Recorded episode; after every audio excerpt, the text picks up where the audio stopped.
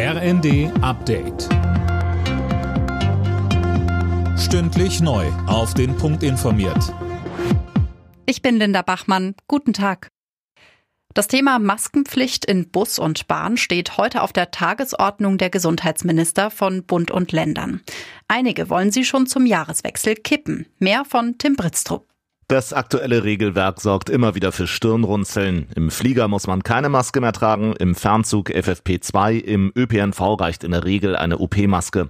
Einige Länder, darunter Schleswig-Holstein, wollen die Maskenpflicht in Bus und Bahn jetzt abschaffen. Hamburg beispielsweise will lieber noch den Winter abwarten. Weiteres Thema ist die Isolationspflicht für Corona-Infizierte. Auch da gibt es bislang keine einheitliche Linie. Mehrere Länder haben sie bereits abgeschafft.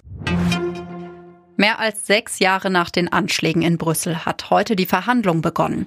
Angeklagt sind zehn mutmaßliche Terroristen, von denen einer möglicherweise schon tot ist. Mehr von Philipp Rösler. Bei den Anschlägen in Brüssel hatten Selbstmordattentäter der Terrorgruppe Islamischer Staat am Flughafen und in einer U-Bahn-Station Bomben gezündet. 32 Menschen kamen ums Leben, Hunderte wurden verletzt. Sechs der Angeklagten sind schon in Frankreich verurteilt worden, weil sie auch an den Pariser Anschlägen im November 2015 beteiligt waren. Mit einem Urteil im Brüsseler Prozess wird frühestens im Juni gerechnet. Russland wird weiter der Geldhahn zugedreht. Seit heute darf kein russisches Öl mehr per Schiff in die EU-Länder geliefert werden. Für Pipelines gibt es eine Ausnahmeregelung. Außerdem tritt ein Preisdeckel für russisches Öl in Kraft. Deutschland-Bezwinger Japan kämpft heute bei der Fußball-WM ums Viertelfinale.